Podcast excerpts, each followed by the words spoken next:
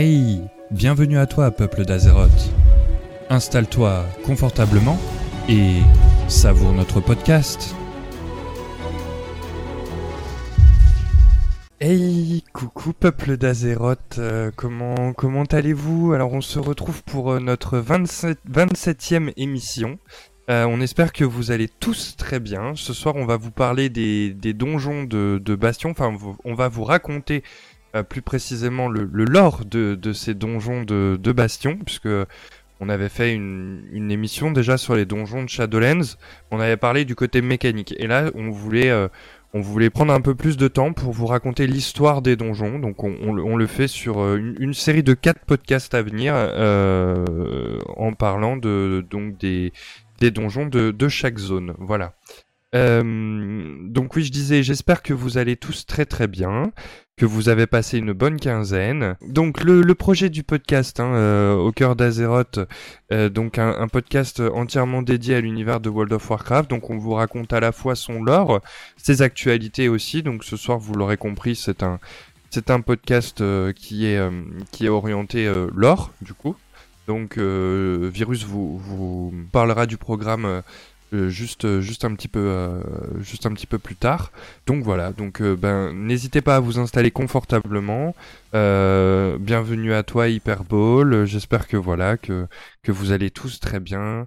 que tout va très très bien pour vous et que et que vous faites surtout attention à vous voilà parce que c'est c'est hyper important voilà donc au niveau des réseaux normalement j'ai actualisé le, la petite la petite info des réseaux euh, donc sur le sur le chat, euh, normalement Wizbot devrait vous donner notre nouveau lien Linktree. Alors on remercie LD parce que euh, c'est elle qui a eu l'info et elle, a, elle nous a du, du coup proposé de, de, de créer ça. Donc euh, voilà, c'est un lien où vous pouvez retrouver à la fois nos réseaux, toutes les plateformes d'écoute euh, du podcast. Euh, donc voilà, un seul lien. Et normalement, il devrait passer dans la soirée si Wizbot le veut bien. Voilà. donc merci encore Aldé pour cette magnifique trouvaille. J'espère que niveau son, tout est ok, que vous m'entendez bien. Je vais quand même les citer, hein, les réseaux. Twitter, Facebook, Instagram. Euh, on est aussi sur YouTube pour tout ce qui est euh, contenu euh, vidéo. Et puis donc on, se retrouve également sur les plateformes de streaming audio telles que les, plus populaires, hein, puisqu'on en a vraiment une, ben, belle une belle poignée. donc les plus populaires, donc Spotify, Deezer et puis Apple Podcast. Voilà. Ce soir, pour, euh, pour vous parler des donjons de Bastion, pour qu'elle puisse aussi vous donner son avis, on a l'immense euh, euh privilège et euh, l'immense honneur euh, de recevoir à nouveau Ziva parmi nous. Donc bah, Ziva, je te laisse dire quelques mots en fait pour te présenter. Voilà. Bah, bah, déjà bonsoir à tous. Euh, je vous souhaite en même temps une très très bonne année puisqu'on est encore euh, à l'heure actuelle de pouvoir le dire. Euh, plein de bonnes choses à vous tous. Donc moi c'est Ziva, ça fait maintenant quelques années que je suis sur, sur le jeu, ça va faire à peu près 15 ans maintenant. Donc là je viens de migrer un peu sur le culte de la rive noire, donc mes, mes premiers amours. Côté, côté Alliance et non côté, côté Horde. Et donc là, on vient de créer il y a quelque peu une nouvelle guilde avec des amis, des amis que j'ai rencontrés très, très récemment. Donc, petite guilde qui s'appelle Play with, Play with Style. Et donc autrement, mais, euh, je joue Paladin depuis plus d'une dizaine d'années en tant que tank. Donc voilà. Eh ben c'est parfait, ça c'est pas mal comme nom de guild. Play, play with play. Oh non, je veux pas y arriver. Play, play with style. style. Ça, ouais. ça, veut dire jouer avec ton style, c'est ça? C'est ça.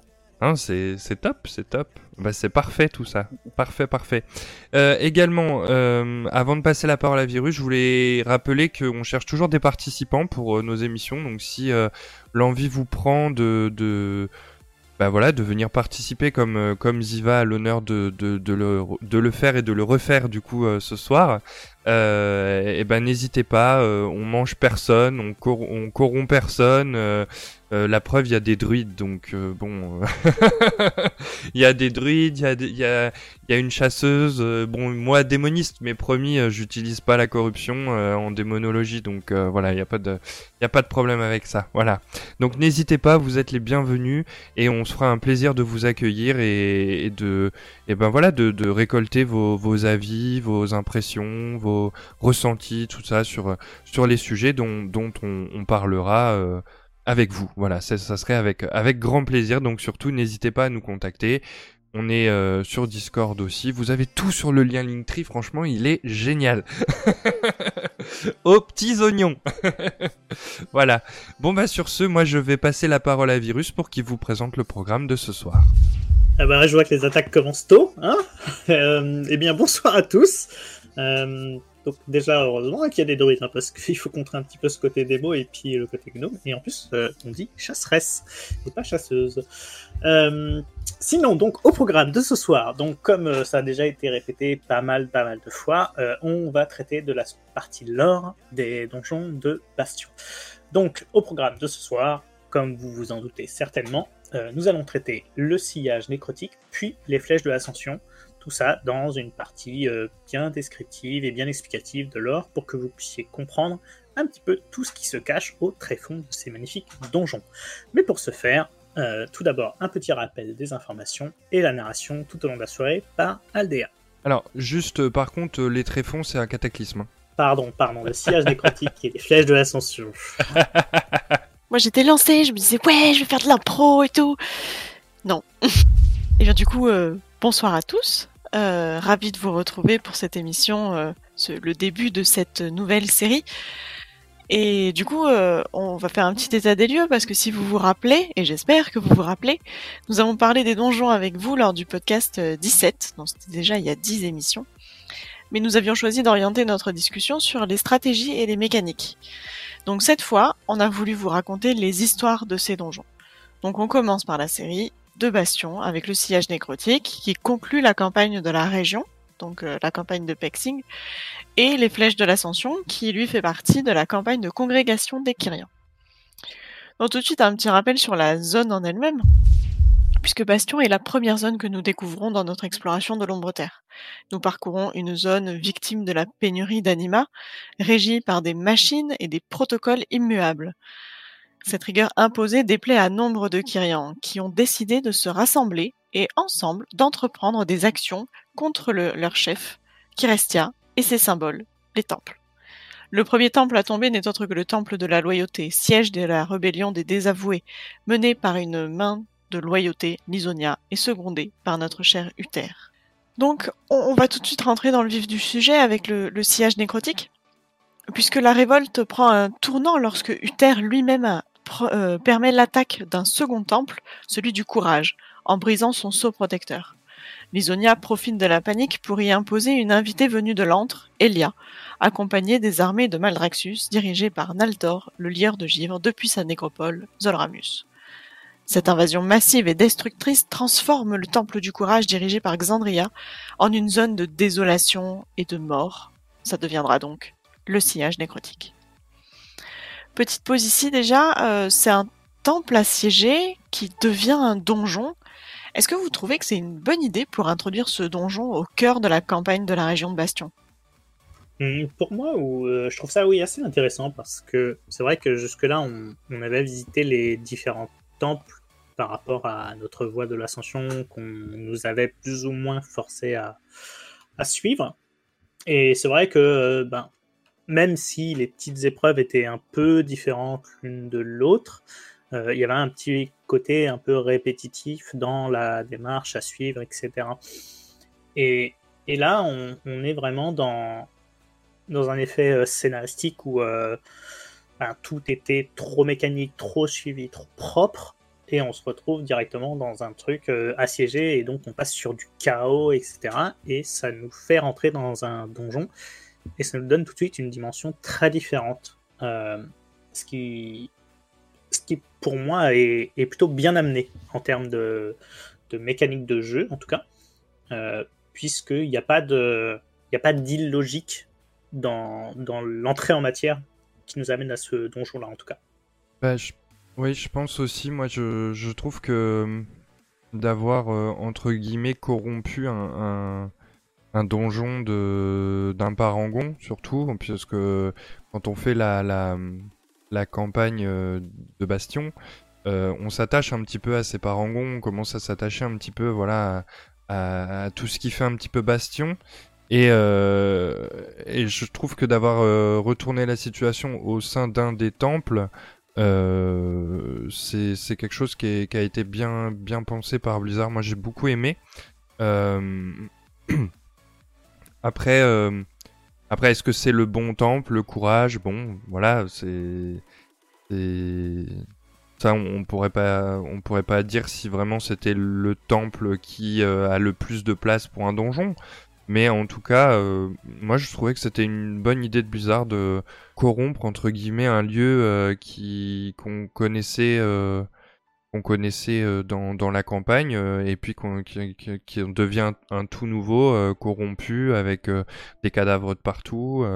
et puis et puis en même temps, il fallait euh, je, vais peut-être aller un petit peu loin là, mais il fallait aussi introduire les Maldraxi, donc euh, je pense que c'est quelque chose qui était pour la suite de la campagne.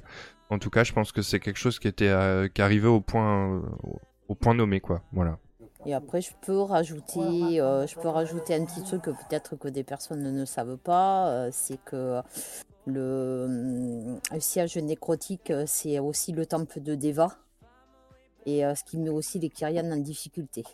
C'est pas le temple de Deva, c'est le temple de Xandria.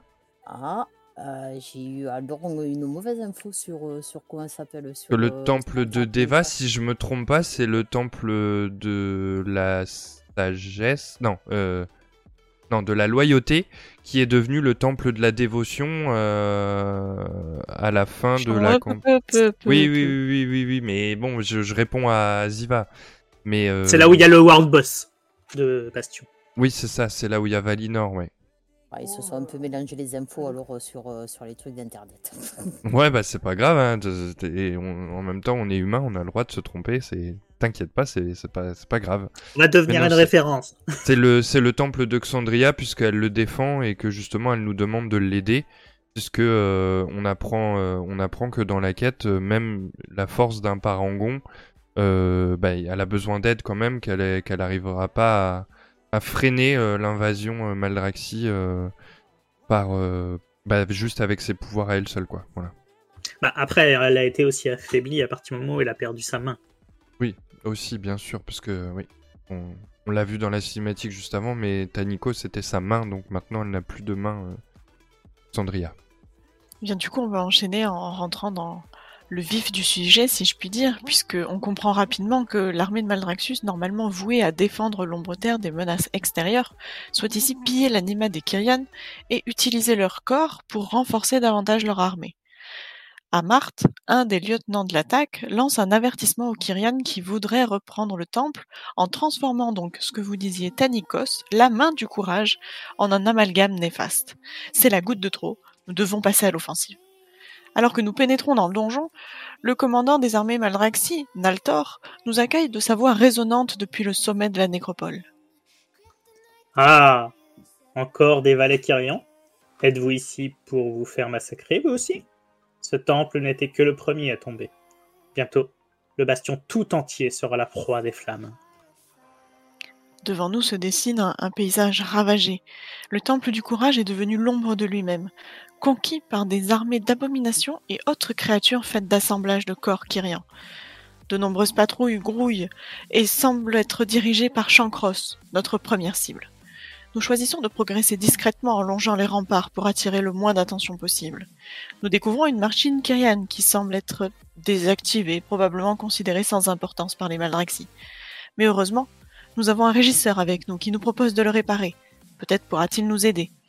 Et en effet, il expulse ses dernières réserves d'anima pour nous donner plus de puissance. Une aubaine à la vue de la situation. La première confrontation est imminente. Chancross est un morceau imposant de chair putride, cousu avec amour, si on peut dire, par le docteur Suture en personne. Son seul objectif est de défendre l'entrée du temple du courage. Nous devons le détruire. Chancros vous démolit.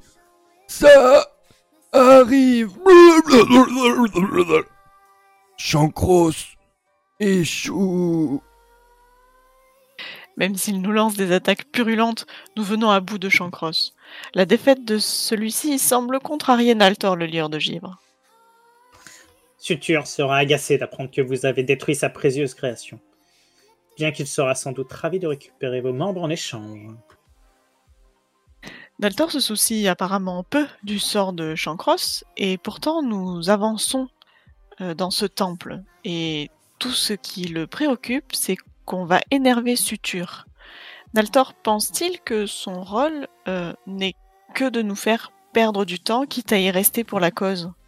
Hmm, Moi, oui, c'est vrai que j'ai beaucoup ce, ressentiment euh, de d'essayer de détourner l'attention pendant que autre chose se, trame ailleurs. Euh, parce que d'un point de vue stratégique, en tout cas, n'y a rien d'un peu tordu ou élaboré, euh, alors qu'on sait qu'à la base, Maldraxxus est quand même censé être euh, une armée, euh, du moins avoir un fonctionnement d'armée. Et là, c'est plus. il sacrifie des troupes pour essayer de nous faire perdre un maximum de, temps. Et il, a l'air quand même de compter quand même sur la capacité de, de Suture à pouvoir recycler des, des corps et de recréer des quasi infiniment des, armées en fait tout simplement. Et c'est vrai que son, discours un peu détaché paraît euh, assez étrange par rapport à ça justement. Bah j'ai envie de dire que moi je, je prends un peu euh, Jean Cross pour de la chair à canon quoi. Hein. De toute façon c'est une création. Je pense qu'il qui, préfère euh, se protéger eux entre guillemets euh, et, du coup, euh, c'est pour ça qu'ils sont pas non plus directement en, affront direct dans le, dans le donjon. Et, c'est vrai que Shankros, euh, bon, ben, il est un peu là pour, ouais, pour leur faire gagner du temps, quoi.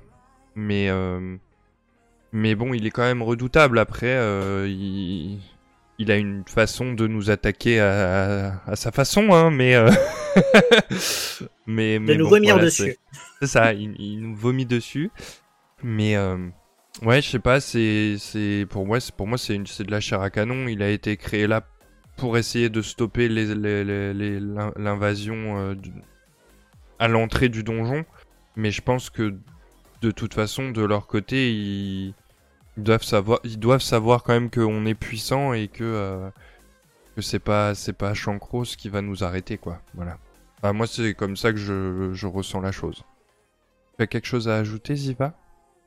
Euh, Désolé. Donc euh, moi, ce que, ce que je me rappelle par rapport, par rapport à un petit peu à ça et par rapport, par rapport au lore, c'est que euh, par rapport à Analtor qui, euh, qui lui euh, donc est une, est une liche, faut pas oublier. Et penser qu'en même temps, étant une, une liche, et qu'il faut penser que ben, c'est Kel'Thuzad d'un côté qui lance un peu les, les, les attaques. Ils sont, en fait, ils sont sous son, sous son contrôle et que Suture, en fait, euh, lui, euh, ben, c'est un des bras droits de Putricide qui est en même temps un des officiers de Kel'Thuzad. Donc pour moi, oui, euh, Chancross là-dessus, euh, ouais, c'est que de la chair à canon, en fait, qu'on arrive à vite détruire pour pouvoir aller s'attaquer à, plus gros au, niveau du sillage. Ah oui, oui, bah, je pense qu'on l'a tous pris comme ça. Hein. Bah justement, est-ce qu'on est s'attaquerait pas euh, à la suite du sillage, euh, ma chère Aldé Eh bien oui, nous poursuivons notre progression, montons des escaliers, trouvons un nouveau Goliath Kyrian qui pourrait nous aider, et arrivons sur une large place ravagée par la peste assiégée par des partisans de la nécromancie. Nous n'avons pas d'autre choix que de les détruire et de les réduire au silence pour continuer. Nous découvrons avec horreur que des Kyrian gisent un peu partout, démembrant moins, nous franchissons un pont et apercevons Xandria qui rugit de toute sa fureur contre Amarte sur une plateforme. Nécromancien, venez m'affronter Vengeance pour Tanikos Êtes-vous si pressé de partager le sort de votre sous-fifre? Votre fameux courage causera votre mort. Votre temple est en ruine. Vos frères ont été massacrés. Vous avez déjà perdu. Horrible monstre Justice sera rendue Vous voulez m'empêcher de voler? Alors je vais vous rendre la politesse Pauvre petit parangon, vous ne pouvez rien faire pour nous arrêter. Nous devons nous hâter de rejoindre Xandria, et nous devons être encore plus vigilants car les armées Maldraxi deviennent beaucoup plus denses. Une énorme monstruosité squelettique de givre rôde. Nous traversons ce qui semblait être une zone d'entrepôt d'armes d'entraînement, et nous en profitons pour nous équiper davantage. Tout est bon à prendre. Nous faisons d'abord face à des guerriers coriaces, puis des nécromanciens, et enfin nous parvenons à rejoindre Xandria, qui nous laisse nous occuper d'Amart, juché sur sa monture Crodos. Nous devons venger Tanikos. Amart est chargé de superviser la récolte des cadavres. C'est pourquoi il nous attaque en relevant encore et encore ses serviteurs déjà tombés au combat. Ah, peu importe. J'ai une infinité de serviteurs. Toujours mes soldats se relèvent. Il va tous nous recycler. Finalement, Crodos et Amart finissent par périr de nos mains, ce qui ravit Xandria. Vous êtes arrivés à point nommé, héros, mais la bataille continue. Nous n'aurons de repos tant que ces envahisseurs voleront dans nos cieux. Je mènerai le combat ici pendant que mes disciples vous conduiront à la nécropole. Mettons un terme à ces atrocités. On note ici que la réaction de, Xandria laisse penser qu'elle ne peut ou veut pas monter dans la nécropole. Pourquoi nous laisserait-elle y aller seule? Hmm, Je ne sais pas. Moi, je me suis vraiment posé la question. Euh, parce que bah, c'est quand même son temple, donc pour moi, euh, d'une manière logique, elle voudrait aller jusqu'au bout et jusqu'à l'élimination de la personne qui dirige toute l'attaque, c'est-à-dire euh, Naltor. Et, là, bizarrement, en fait, elle s'arrête au pied de, la situation. Est-ce que c'est parce qu'elle a éliminé celui ou celle qui était responsable de, la mort de, sa main et qu'elle a besoin de faire un peu son deuil avant de pouvoir euh, retourner au combat. Ou est-ce que c'est réellement une volonté de, de juste euh, assurer les arrières, de défendre euh, au sol ceux qui, constituent et qui sont potentiellement encore en vie ou les armées de, son temple? Ça reste un petit peu flou pour moi, c'est vrai qu'elle se décharge un petit peu vite de sa mission vis à -vis du temple. Et c'est vrai que ça m'a paru un peu étrange, en tout cas, personnellement. Et je me serais attendu à, avoir peut-être euh, Xandria plus loin avec nous et peut-être même qu'elle nous accompagne euh, dans Nécropole, euh, peut-être même qu'elle ait un rôle différent, qu'elle bloque peut-être des attaques, empêchant d'autres d'autres de, pénétrer pendant qu'on s'occupe de l'intérieur de la nécropole. Mais Là, c'est vrai que j'ai pas trouvé de, réelle logique, en tout cas. Euh, par elle, il n'y a, rien qui justifie d'un point de vue euh, discours ou lore euh, le fait qu'elle reste comme ça en, arrière, en tout cas. Bah, en fait, moi je pense, Virus, t'as peut-être pas dû faire attention, mais dans ce que j'ai dit sur le dialogue juste avant, en fait, Amart, il la cloue au sol. Donc elle peut, là pour le moment, elle peut plus voler en fait. Et alors, je sais pas si tout de suite après le combat, elle récupère son, la, possibilité de voler. Mais je pense que c'est aussi pour ça que c'est pas elle qui nous emmène directement dans la nécropole, qu'elle demande à ses disciples de, nous y conduire, et que ben le temps qu'elle puisse récupérer entre guillemets euh, le pouvoir de voler, et ben elle reste en bas pour, euh, comme tu dis, protéger, euh, nous protéger nous qui sommes en train d'envahir la nécropole en haut, quoi. Assaillir ouais, non, oui, bien sûr, bien sûr, mais nous-mêmes ne sommes pas capables de voler.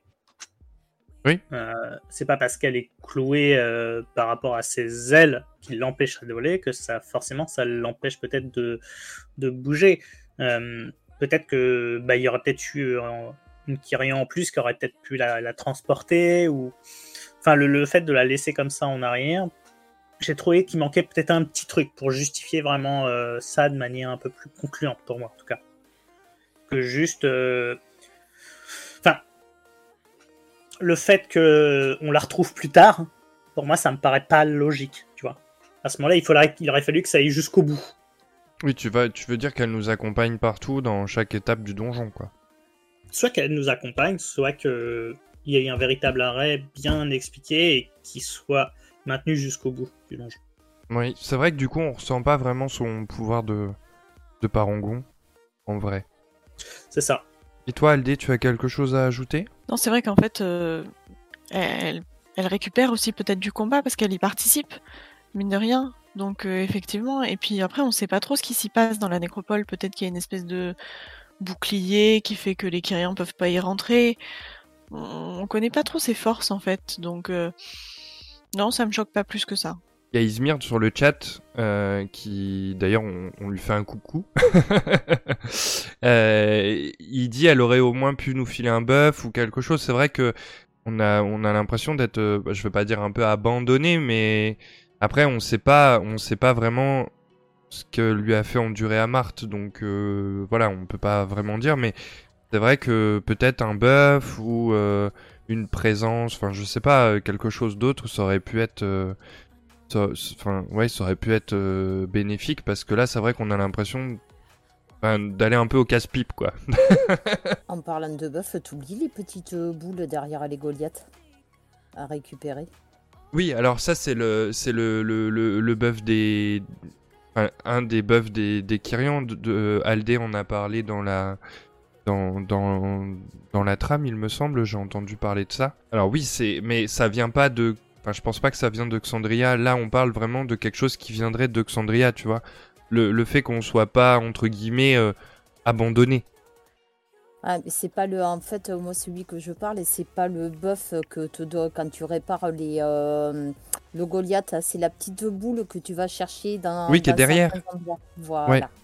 Et ouais, mais oui, peut-être que peut-être que c'est une partie du pouvoir d'Oxandria. Oui, je je sais pas. Tu tu t'as, t'as un souvenir, virus, de comment s'appelle ce ce pouvoir Si c'est si c'est quelque chose qui vient d'Oxandria ou pas du tout, ou si c'est euh, Non, non, ça vient pas du tout de, de Xandria. Après, ça rentre dans les effets mécaniques qu'on avait abordés dans l'émission Oui. euh, 17. Euh, c'est les buffs que tout le monde peut récupérer, pas besoin d'être Kyrian, quoi. Ah oui, d'accord. Ok, je croyais qu'il fallait vraiment une Kyrian. D'accord. Eh ben, ben voyons du coup euh, ce que va donner notre euh, no- notre expédition, enfin notre assaut sur euh, la nécropole sans sans la présence de Xandria du coup. Eh bien, nous demandons l'assistance de ses disciples qui nous conduisent en hauteur jusqu'à la nécropole. Et nous découvrions, nous découvrons pardon, une grande salle très sombre. Des instruments chirurgicaux salis un peu partout, des abominations en cours de construction avec des morceaux de corps de Kyrian et de Malraxi qui s'affairent dessus. C'est... Nous surprenons une conversation entre Naltor et le docteur Suture. Nous avons tous les corps dont nous avons besoin, Suture. Préparez-vous à attaquer le prochain temple. Encore un petit instant. Il semblerait que les pièces de ma prochaine création soient enfin arrivées. Oh, mes assistants, venez vous charger de ces matières premières. Nous faisons le, ménage par le vide dans le laboratoire du sinistre docteur, ce qui ne semble pas vraiment lui plaire. Mais quel balourd empoté Broyot, essaye de ne pas abîmer les membres en les arrachant. C'est exaspérant. Crash Vérole, au travail, et ne me déçois pas comme les autres. Nous tuons les dernières abominations encore debout, ce qui pousse Suture au bout de sa patience. Non, il va falloir que je les réassemble de zéro. Bon, il va falloir que je m'occupe de vous. Je suis là pour en découdre. Je dois préserver vos membres pour plus tard. N'avez-vous aucun respect pour le travail des artisans? Encore une création fabuleuse. Celle-là, j'en suis particulièrement fier. Le docteur Suture se retranche derrière une barrière nécrotique et nous envoie une énorme abomination.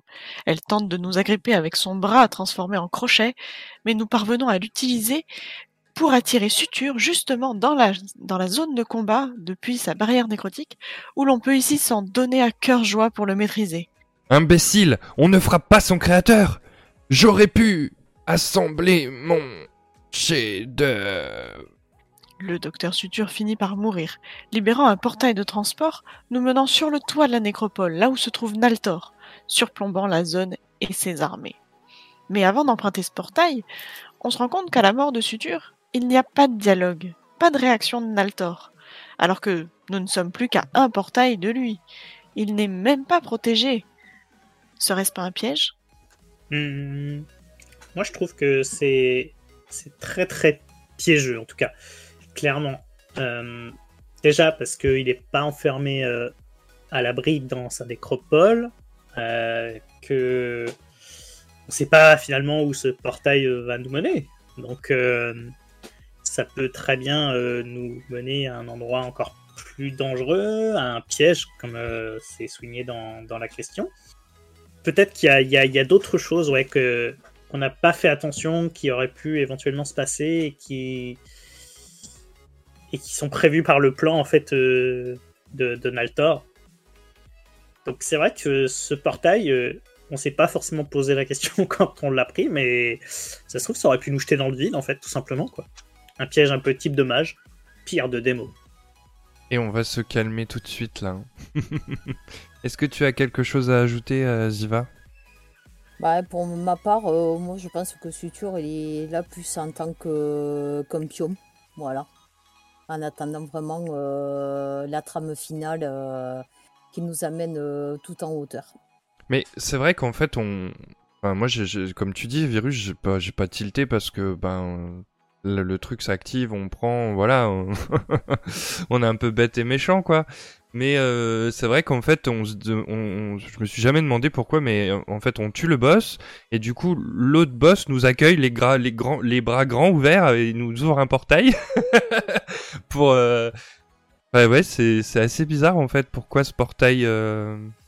Peut-être que c'est Xandria justement qui, je sais pas. C'est assez bizarre quand même que ce portail s'active comme ça pour euh, pour qu'on puisse aller affronter le dernier boss, quoi. C'est assez, euh, c'est assez énigmatique en vrai. Pourquoi il a appuyé sur le bouton suture? Pourquoi, pourquoi, pourquoi il a appuyé sur le bouton suture quoi? Voyons, avant de mourir. En fait, on est facile à éliminer. Hein. Tu mets un portail, nous on est bête, on le prend. c'est ça. Et du coup, euh, c'est ce qu'on fait. On prend le portail, on voit un portail, on se dit chouette, un portail, vite, vite. Non, c'est vrai. Et oui. Et on se oh. retrouve au-dessus de Zolramus, face à Naltor, qui nous accueille en dévoilant son plan, tel un grand méchant de film d'action. Le bastion sera anéanti. Personne n'échappe à la tempête. Quelle vaine tentative. Le frisson de la mort me protège. Cette liche perfide entend donc bombarder de magie gelée les terres immaculées du bastion pour y répandre la mort. Bien évidemment, nous sommes ici pour l'en empêcher, et nous nous occupons de lui avec l'aide de Xandria. Une victoire bien futive. Il reste le gros de nos troupes. L'altor, le lieur de givre, n'est plus. Le temple du courage est rendu à Xandria qui pourra le nettoyer, lui rendre sa splendeur et son rôle d'antan. Quant à nous, il nous faut comprendre pourquoi les Maldraxi ont décidé d'attaquer Bastion de la sorte. Encore une fois, la réaction de Naltor est un peu étrange. Il ne semble même pas déçu de ne pas avoir réussi à mener à bien son plan. Est-ce que vous pensez que ce serait pas de mauvais augure pour nous? En fait, il a compris à la fin du, euh, à la fin qu'en fait, il était là euh, que comme un pion. Donc oui et non, il est content euh, de sa défaite et réussite en tant soit peu. parce que bon, ben, pendant ce temps, ben, les Kyrians sont tout seuls et puis ils doivent se défendre tout seuls. Hmm. Moi, je, pense que les... le l'Altor au final a, a, rempli sa, sa mission pour, pour lui. Et c'est pour ça qu'il n'y a pas ce, côté de, déception. Et, même nous, en fait, euh, à cause de sa réaction, on ne considère pas forcément que c'est une victoire. Euh, parce qu'il euh, n'y a pas de, réponse directe qui permettrait de, nous dire ça. on n'a même pas, on n'a rien de, n'a rien qui est dit par, par Xandria, par exemple qui, pourrait nous dire euh, bah, c'est bon, le, temple est sauvé. Euh. Donc, c'est vrai qu'il y, a un peu cette amertume euh, où ni la fin du boss, ni le, retour de, félicitations de Xandria puissent nous rassurer sur une quelconque finalité positive de, la situation. Là, au final, on se dit, ok, on a repoussé des Maldraxi, mais c'est toujours le bordel. Il y a toujours autant de, de Maldraxi euh, présents euh, à Bastion. Euh, et, toutes nos forces sont mobilisées là, et ça se trouve, il peut se passer tout et n'importe quoi ailleurs. Quoi.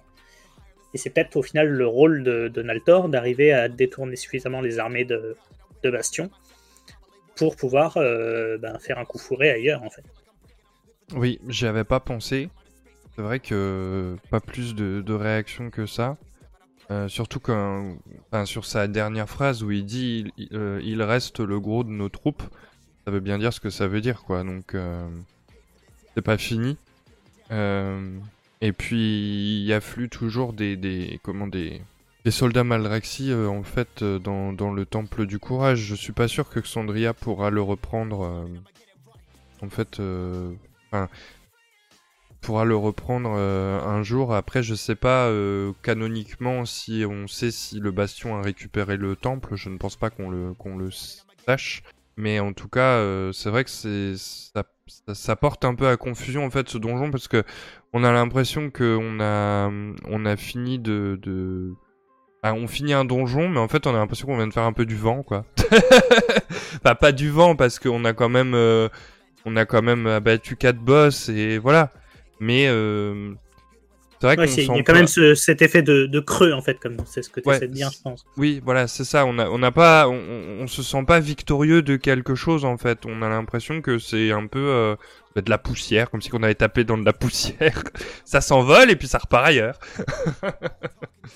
Bah, je sais pas, moi je l'ai, je l'ai ressenti comme ça. Je sais pas si, si c'est pareil. Euh, enfin, ça a l'air d'être pareil pour toi, euh, Virus. Je sais pas, Aldé, toi, as quelque chose peut-être à, conclure sur, sur le sillage Moi, je sais pas trop. En fait, je partage un peu tous vos avis et aucun en même temps parce que le fait que ce soit Elia qui les a amenés là, Elia, on connaît, c'est un personnage qui a euh, trois plans d'avance. Donc euh, je pense que ça va plus loin que juste cette, cette, cette euh, attaque des, des Maldraxi sur ce temple. Et tant qu'on n'avancera pas dans l'histoire d'Elia, je doute qu'on arrive à comprendre vraiment pourquoi ils ont été amenés là à ce moment-là. C'est vrai. Encore beaucoup de flou, quoi. Bah oui, bah comme d'habitude, un hein, Shadowlands. Hein. Et on n'a pas encore parlé temporalité. Oui, c'est vrai. Mais bon, je sais pas, on, verra si on, le fait, si on le fait ou pas. Est-ce que du coup on passerait aux flèches de l'ascension ou quelque chose ou, quelque chose ou quelqu'un a encore quelque chose à dire? Ou quelque chose a encore quelqu'un à dire? euh, Je sais pas, peut-être que des personnes euh, sur le chat ont peut-être des questions, des idées. N'hésitez pas à participer, hein, on fera remonter vos questions. Ou bah, J'ai pas vu pour le moment. Il y avait Izmir qui disait eh, Martine envoie la pub. Mais bon, euh, ça c'est pas, ça concerne pas le sillage nécrotique, je pense pas. Euh, non, je pense pas. Ben, n'hésitez pas hein, si vous avez des questions, des, des, avis aussi. Si comment comment vous avez comment vous avez euh, perçu peut-être perçu voilà ce donjon. Est-ce que vous êtes d'accord avec nous, pas d'accord, parce que vous avez le droit aussi. Il n'y a pas de il a pas de problème. Voilà. Vous avez le droit d'être pas d'accord, on vous coupera, vous inquiétez pas. on coupera au montage, non, c'est pas vrai. non, c'est pas vrai du tout. Bon, bah, très bien, on va peut-être enchaîner sur la suite à ce moment-là. Enfin, moi, j'allais dire, j'allais dire juste pour, pour conclure par rapport au sillage nécrotique, c'est que je trouve qu'il y a dans le, dans le, dans le contexte du, Bastion, qui est quand même euh, ben, euh, Kyrian, euh, donc euh, les désavoués, tout ça, il fait pas très, très Kyrian, quoi, comme, comme donjon du, du Bastion. Ouais, parce qu'il fait, il, fait pas partie de la campagne, donc du coup, il est vraiment, il fait, il fait pas partie de la campagne de congrégation, il fait partie de la campagne du, du PEX, en fait, de, de la zone du Bastion. Et puis, comme je disais au début, en fait, ça introduit Maldraxus, donc il fallait bien qu'on ait une menace quelque part pour qu'on aille enquêter du côté de Maldraxus. Tout comme, euh, je sais pas si vous vous souvenez, mais quand on a, quand on, on est arrivé au bastion, comment Puisqu'on a vu que dans l'antre, il y avait des, des entreliges qui ressemblaient beaucoup aux Kyrians. Et donc, du coup, ils nous ont dit, ben, allez voir ce qui se passe en bastion. Et donc, euh, ben, du coup, il faut qu'on aille voir ce qui se passe en Maldraxus après. oui, voilà, par contre, la transition sur la, la région suivante, était bien trouvé, à l'inverse. Oui, clairement. Clairement, clairement. Mais, euh, mais là, pour le coup, on va pas aller voir ce qui se passe en Maldraxus. On va rester à Bastion, puisque du coup, on, vous a dit qu'on faisait une, émission par zone. Et donc, on va vous parler des, des flèches de l'ascension. Donc, euh, ce coup-ci, un donjon qui... Euh, j'allais dire qui a introduit, mais plutôt qui arrive en milieu de, de, campagne euh, congréganiste euh, Donc je repasse la parole à Aldé pour qu'elle puisse ben, vous narrer ça comme une chef, comme elle sait très bien le faire avec sa douce, douce voix. Eh bien, pour remettre un petit peu de contexte, c'est lors d'une rare cérémonie d'ascension au fort élyséen où tous les Kyrian étaient réunis que les désavoués ont frappé un grand coup en détruisant l'écu d'ascension. Il y a de nombreux blessés, il faut combattre les désavoués, mettre en sécurité les Kyrian, et pendant la panique, Cléa nous envoie contrôler la situation dans la salle de l'archonte, Kirestia, et nous y trouvons Uther, partisan des désavoués qui nous explique leur machination. En détruisant l'écu, ils espèrent le déclin des Kyrian, mais surtout, en prenant les flèches de l'ascension, ils veulent défaire Kirestia, l'archonte. Alors ça, euh, ça on l'avait pas vu venir. Deva, la chef des désavoués, et ses fidèles attaquent en même temps les flèches de l'ascension. Nous devons absolument mettre fin à cette rébellion. Les flèches sont le symbole des idéaux kyriens. Elles flottent parmi les nuages et sont le siège de l'archonte. Kirestia est l'incarnation éternelle des vertus du devoir et du service. Elle règne sans conteste, enfin jusque-là, sur Bastion depuis des millénaires.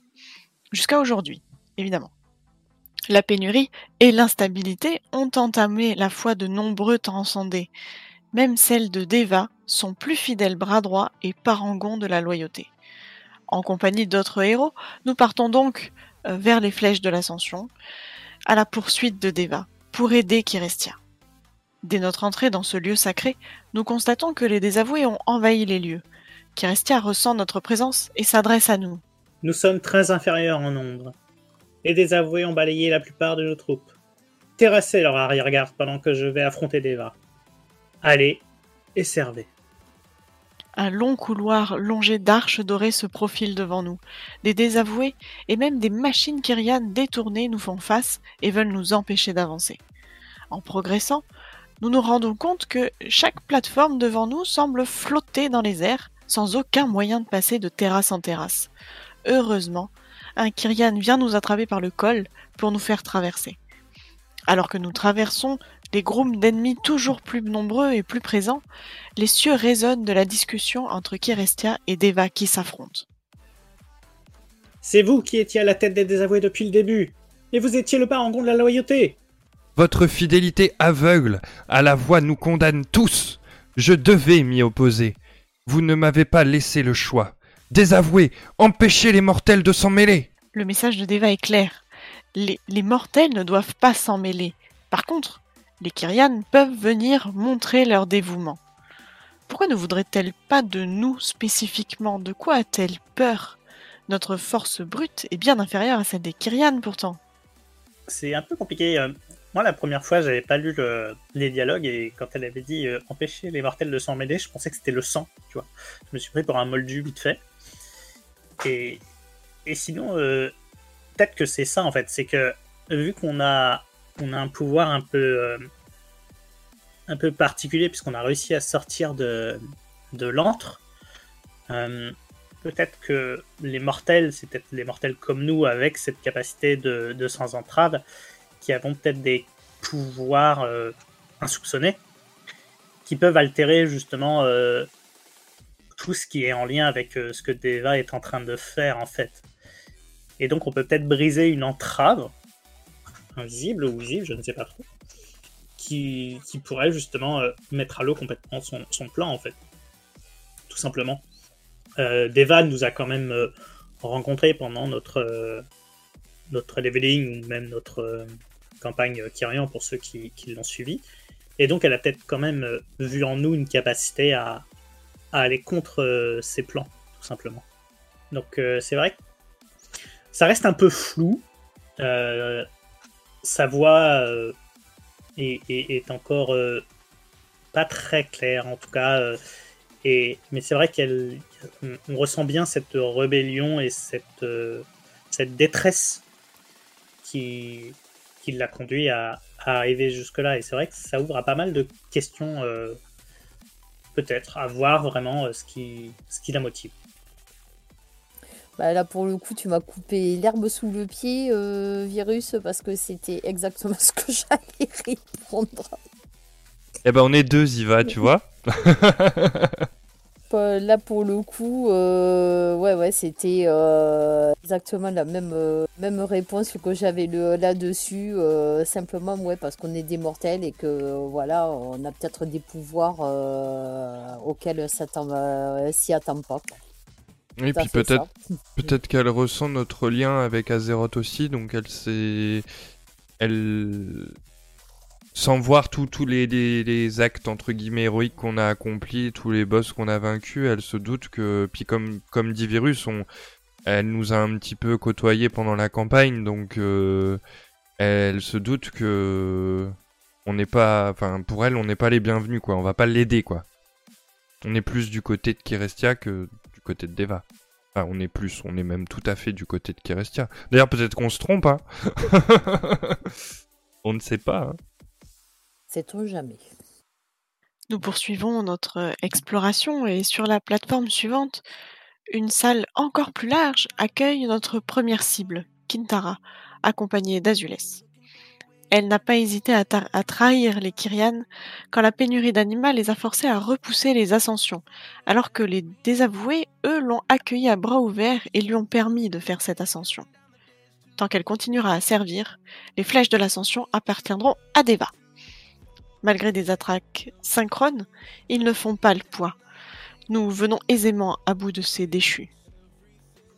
Nul ne sera épargné. La mort prend son envol. Vous ne gagnerez jamais. Nous avons ensuite accès à des zones plus verdoyantes où des volions pâturent tranquillement. Mais même eux nous attaquent. Nous changeons de plateforme, nous atterrissons alors euh, sur des couloirs anguleux, grouillant de patrouilles, de désavoués. Ça ne s'arrête jamais. Nous n'avons d'autre choix que de les tuer. Nous entendons encore des bribes de conversation entre Kirestia et Deva. Revenez à la raison. Les Kyrians doivent rester unis. Pas sous votre commandement. Les désavoués vont ouvrir une nouvelle voie pour le bastion. Depuis une éternité, on nous dit de nous purifier en abandonnant nos souvenirs, nos identités et ceux qui nous sont chers. Tout ça pour servir. Mais pour servir quoi? Et qui? Une arbitre impuissante aux lois écrasantes? Tous ces sacrifices pour rien. Nous parvenons à rejoindre une nouvelle plateforme, avec une grande salle ronde couverte à la façon d'un atrium. Ventunax nous attend, en s'agitant frénétiquement tel l'assemblage le plus redoutable qu'elle est. C'est là que vous rencontrez votre fin. Ma célérité est sans pareil contempler ma brillance. Lors de notre affrontement, elle semble disparaître sous nos yeux tant ses mouvements sont rapides et précis. Mais cela ne suffit pas. Nous la mettons en déroute. J'ai échoué. Et nous entendons à nouveau Kirestia.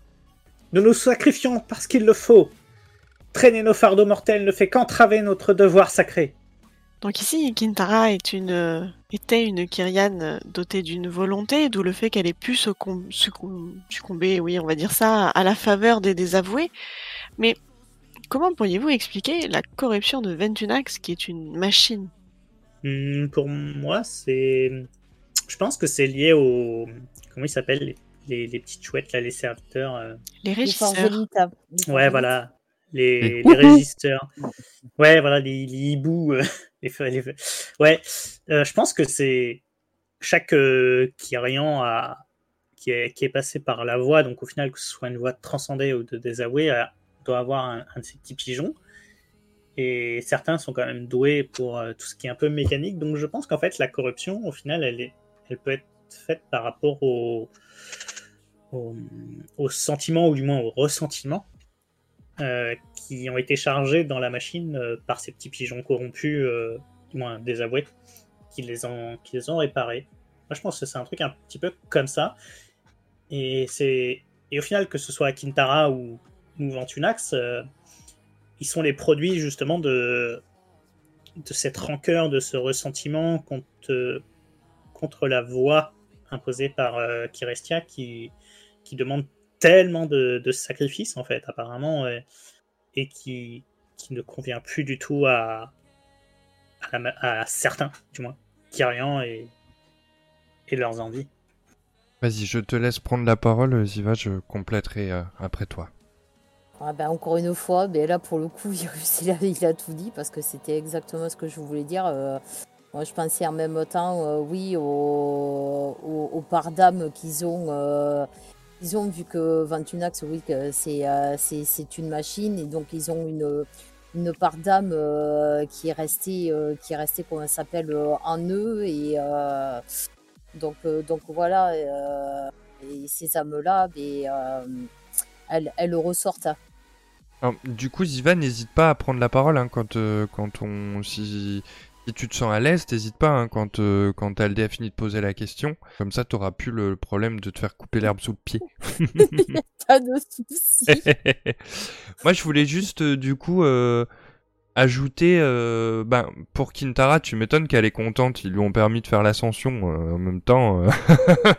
Kirestia l'avait, l'avait jugée pas prête. et du coup, ben, Deva, comme elle est comme elle veut que tout aille vite et tout, ben du coup elle a, elle a entre guillemets un petit peu, euh, je vais pas dire forcé, mais avancé sa son ascension, tout comme elle avait fait avec Uther quand on se rappelle de la cinématique. Euh, il me semble que c'était Deva hein, dans la cinématique de toute façon euh, d'intro de, de Shadowlands. Euh, non, d'un de, non, c'était la cinématique du Bastion. Donc, euh, donc voilà, c'est ce que je voulais dire pour Kintara. Et puis pour euh, Ventunax, euh, ben, je sais pas si vous vous rappelez, mais pour moi c'est parce qu'en fait ils sont reprogrammés. Certes c'est des machines, mais ils ont des programmes. Et je me souviens de... Alors je sais jamais si c'est Mechanicos ou Mi, Mi ou... Enfin j'arrive jamais à le dire. Mechanicos, c'est ça? Mechanicos. Un Mécanicos, voilà, le, petit ça, le petit régisseur. Euh, euh, et donc, euh, et ben, souvent dans les, les quêtes de Bastion, euh, il nous, il nous fait reprogrammer justement les, les, les, les assemblages, les Nemes, hein, parce que c'est une euh, Ventunax. Euh, ils nous font reprogrammer en fait ces Nemes pour que soit pas pour qu'ils redeviennent du côté côté Kyrian quoi voilà Mikanikos, voilà. Merci, euh, merci Aldé. voilà ce que je voulais, euh, ce que je voulais dire. Euh, donc pour moi, c'est pas proprement une corruption, mais plus voilà un programme. alors après, peut-être qu'ils mettent, qu'ils corrompent le programme, j'en sais rien, mais Sinon, ils débranchent le fil bleu pour le mettre sur le rouge, et puis voilà. et puis. Et non, mais après, enfin, tu sais, il y a, y, a, y a, plein de choses hein, qui peuvent être visualisées. Hein tout comme euh, l'anima de, de Bastion est, de couleur euh, bleue, euh, mm. le ciel, là, l'anima de d'Eventir rouge, etc. On peut, on peut associer l'énergie un peu grise de, de l'antre à, l'anima de, de l'antre, en fait. Et on sait très bien que les, les mécanismes fonctionnent avec comme énergie l'anima. Donc la corruption, elle peut peut-être venir aussi simplement de l'énergie utilisée pour alimenter ces, mécanismes. Hein. Oui, oui, clairement. Et, si c'est l'animal de l'antre. Euh, et puis, et puis comme dit euh, Ziva, hein, je pense pas que ce soit non plus des, des, simples machines. Ils, ont peut-être une âme, ils sont peut-être habités par une âme aussi, donc, euh, donc ce qui leur permet de, de, prendre corps et de, parce qu'on n'a pas vraiment, enfin, dans, dans, leur agissement, on les, on les sent pas vraiment comme des robots, quoi. Les, les ça fait T'as l'impression quand même que c'est plus quelque chose de vivant, même si c'est très robotisé. Mais euh, ça reste quand même euh, des, des, mouvements fluides et tout. Euh, donc peut-être qu'il y a aussi une part de d'âme qui est qui est dans dans ces dans, dans ces robots quoi. Voilà. Oui, mais c'est ce que j'allais c'est ce que j'allais dire. Oui, parce que quand de toute façon quand ils sont forgés, il y a une part d'âme du de la personne qui les forge qui, qui rentre en elle. Donc ils ont quand même ça ils ont quand même ça en eux. Donc, euh, donc, euh, donc voilà, c'est pas. même si c'est des machines, c'est pas encore des machines, on va dire, à, part entière. Quoi. Clairement. Et toi, du coup, Aldé, tu as quelque chose à ajouter pour euh, ces deux boss? Eh ben ouais, par rapport à Ventunax, en fait, je vais rejoindre Pépi qui parle, enfin Vampa pardon, qui parle de programmation. Et en fait, euh, j'appuierais cette théorie en disant que, euh, si on se rappelle bien, lors de la campagne des Kyriam, semble-t-il, on accompagne Mikanikos euh, voir les Mnemes, justement, et la Mnemes qu'il a lui-même programmée et construite lui dit qu'il n'a pas accès à la zone où on veut aller. Et il nous répond quelque chose du genre euh, Attendez, c'est moi qui l'ai construite, euh, je vais rentrer. Et il se rend compte que ils ont été comme comme manipulés, mais comme c'est des machines, j'utiliserai le mot de, de Vampa, je dirais reprogrammer. Et après, je j'entends votre côté âme, mais c'est vrai que pour moi, c'est purement des machines qui ont été construites et qui répondent à l'anima. Donc il suffit de, de rentrer un code différent, comme Mechanicos le fait pour les réparer. Et, euh, en fait, euh, ça devient des ennemis. Hmm. Alors, je crois que c'est pendant la campagne de Bastion et pas la, la, la campagne des Nécros. De mémoire, c'est quand justement on Des apprend. euh, Pardon? Euh, Oui, des... Pas j'ai des dit des Nécros. des Curiens, pardon. J'ai tellement le, le- mon cœur est tellement euh, voué au Nécro-Seigneur que voilà. Euh, Excusez-moi pour ce lapsus.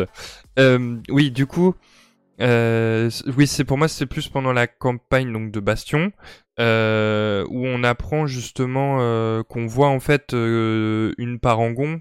Et c'est vrai que maintenant, en y repensant, on voit bien que c'est Deva euh, qui est qui est toute noire et on voit et on voit un petit peu euh, ben, tout le processus de corruption de sa main, Lisonia et tout ça en fait. C'est cette étiquette là que tu parles dans le caveau euh, dans le caveau de l'Arconte justement. C'est dans. alors je cherche, c'est l'enclave mnémonique. Voilà, ça y est, j'ai retrouvé le nom. Ouais, ça doit être ça, mais ça doit être juste avant en fait, parce que je sais qu'il y a tout un parcours où il faut qu'on aille euh, voir des trucs des, des- dans les miroirs des âges et tout ça, euh, pour voir tout ça. Donc euh, voilà, bon, c'était le, le petit lapsus, euh, voilà, un petit peu lore, un petit peu euh, historique de Bastion. Ouais, moi je Oh, trouve ça un mais il est fou quelque part, hein, qu'il peut y avoir un peu d'âme dans Ventunax. Ils ont bien filé une âme à des démos, euh, pas le problème. Hmm. Ah, Alors. Voilà, ça te dit. Il vient, il vient de se passer quelque chose de, de, de juste fou sur mon stream. Euh, merci à Izmir qui vient de- de- d'offrir 5 abonnements à Lialin, Tagalito, Hyperbol, The Gemini et Pimti. Merci beaucoup Izmir. Merci pour le soutien. Nous reprenons euh, notre route et parvenons enfin sur la plateforme principale des flèches de l'ascension.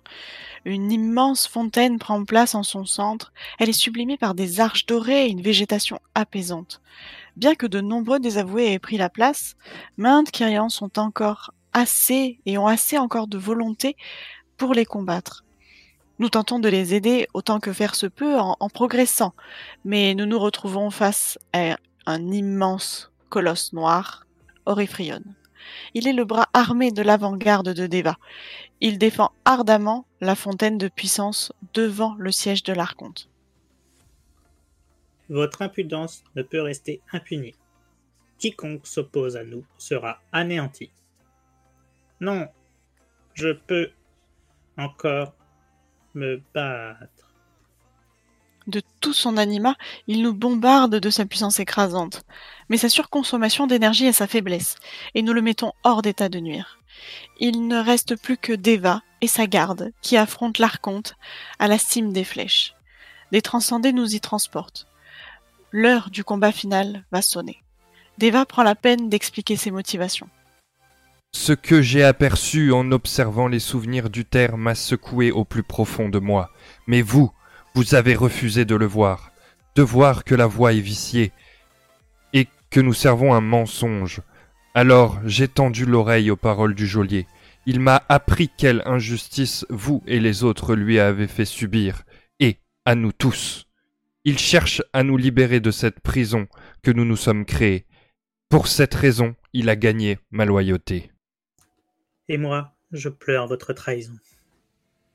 Donc on a une Deva un peu à l'image de Naltor qui prend le temps de nous expliquer à, à nous et à Kirestia pourquoi elle l'a trahi, avec qui et dans quel but.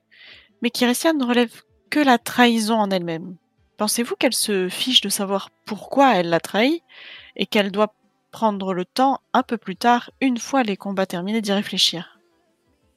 Bah pour ma part, euh, je pense que bah, qu'elle s'en fout parce que bon, ben, bon, de base c'est que c'est une c'est une Karen de base et que euh, pour elle, eh ben, les ont tort.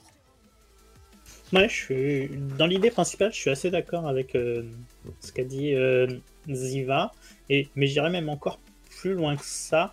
Elle est vraiment l'archétype du chef qui a posé des règles et qui veut impérativement que tout le monde se tienne à ces règles sans jamais s'y s'en écarter et sans jamais vouloir euh, chercher la moindre évolution parce que ça tourne bien comme ça en fait pour elle. Et, plutôt que d'essayer de trouver une, un compromis qui serait moins lourd, moins exigeant, moins contraignant, euh, elle préfère rester euh, enfermée dans sa logique intrinsèque et jamais la, la, la, remettre en, en, cause en fait. Et, et c'est en ça qu'elle brime Deva parce que Deva essaie de lui montrer un autre cheminement. Et elle, elle se refuse catégoriquement à, entrevoir ne serait-ce que la moindre des modifications. Quoi. Elle est totalement fermée euh, à la logique ou à la discussion. Euh, c'est un peu tout à fait ça. Et ça, ça enfin bon, après, euh, on va dire, ah, comment, expliquer, euh, comment expliquer ça que que Kerestia, mais euh, que la voix qu'elle a, qu'elle a donnée, en fait, euh, pour elle, c'est pas, c'est pas la bonne. Je réponds peut-être en, fait à, la, à, la, dernière question qui, qui, a été donnée, qu'on va voir plus, plus tard en plus. Oui, c'est pas grave, t'inquiète pas. Mm. On, on, on, y viendra de toute façon. ne t'inquiète pas, ne t'inquiète pas. Après, bah, c'est vrai que. Mais je pense que là, Kirestia, elle veut juste protéger, en fait. Euh, euh, parce qu'on n'est pas n'importe où, on est, on est à la cime des, flèches de l'ascension. Et euh, on est. on est à l'endroit, en fait, où les parangons. où on peut créer. Enfin, où Kirestia peut créer des parangons. Et c'est un peu le but aussi de, de Deva, mais ça c'est pareil, j'avance un petit peu. Euh, donc euh, donc c'est pour ça que euh, puis nous, comme on est, on, est juste en dessous là, franchement, cette salle avec le, fait d'avoir l'archonte d'Eva qui se, qui se, qui se combattent au-dessus de nous comme ça, pendant qu'on est en train de faire les trash, franchement, c'est, enfin moi j'adore. Franchement, cette salle de combat, je trouve que c'est vraiment génial en fait. Les deux qui, qui se, qui se, qui se cherchent là, qui se, qui, qui s'attaquent et tout, euh, ils volent au-dessus de nous, enfin c'est génial. Franchement, comme salle de combat, il n'y a, pas, a pas mieux. Et, euh, et donc euh, voilà, on est, on est sur un lieu emblématique. Et donc là, ce qu'elle veut, c'est surtout ben, protéger cette, cette machine, entre guillemets, à créer des, des parangons.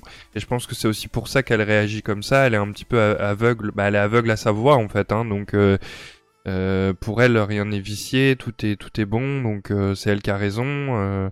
Euh, elle est très très vindicative, euh, Kirestia. Donc euh, là, elle, doit juste euh, ben, protéger protéger ses parangons et protéger la machine, quoi. Voilà. Moi, c'est comme ça que c'est comme ça que je le je le je l'ai pris en tout cas. Mais je trouve ça bien que je trouve ça en fait je trouve que le moment de où, Deva lui révèle pourquoi elle a fait ça, il est bien choisi en fait.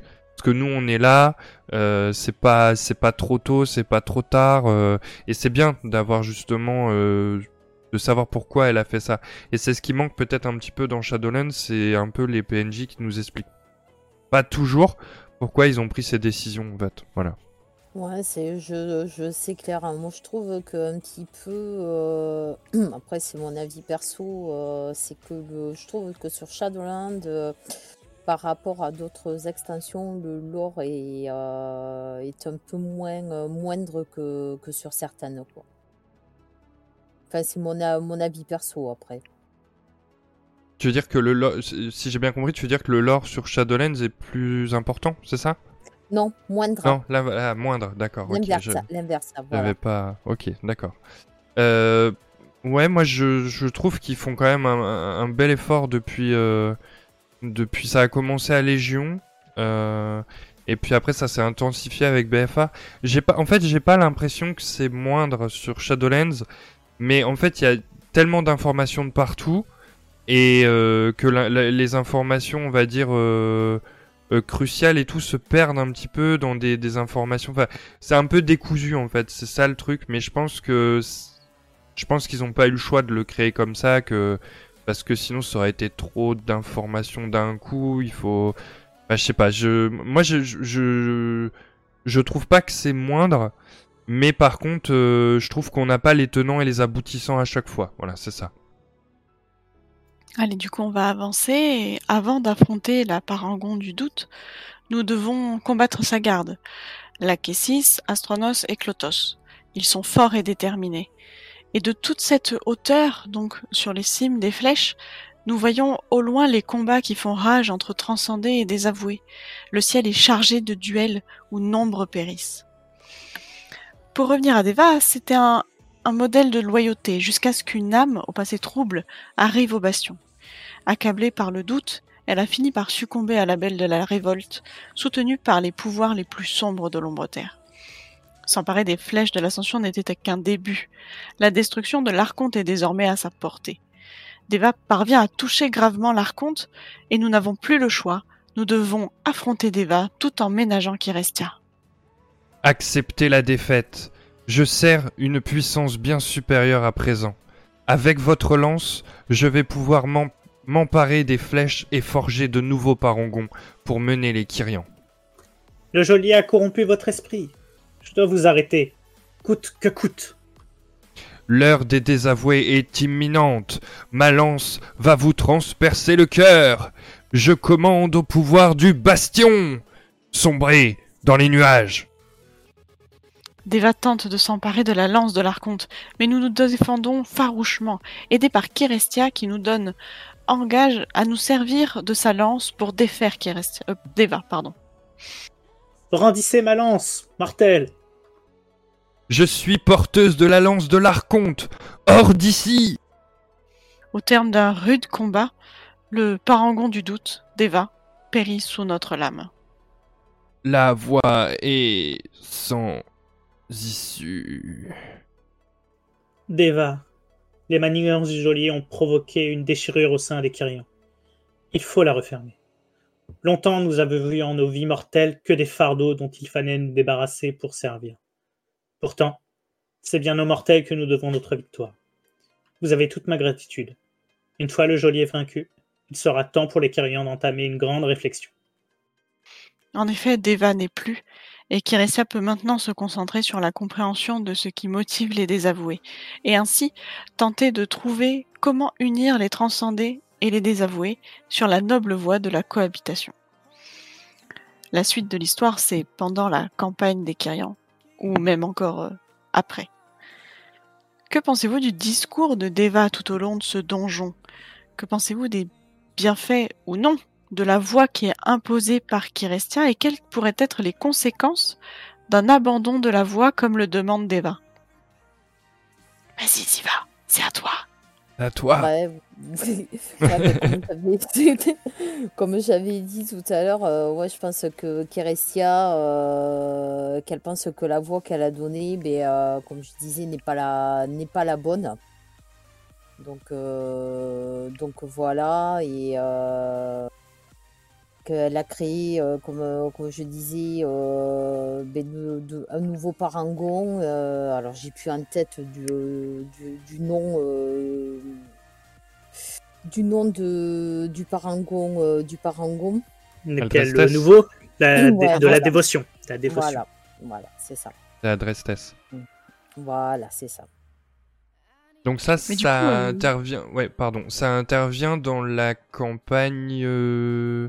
Et chaîne, chaîne de la domination. Ouais, voilà, c'est bien ce qui me semblait. Hein. Ouais, ouais, ouais, ouais.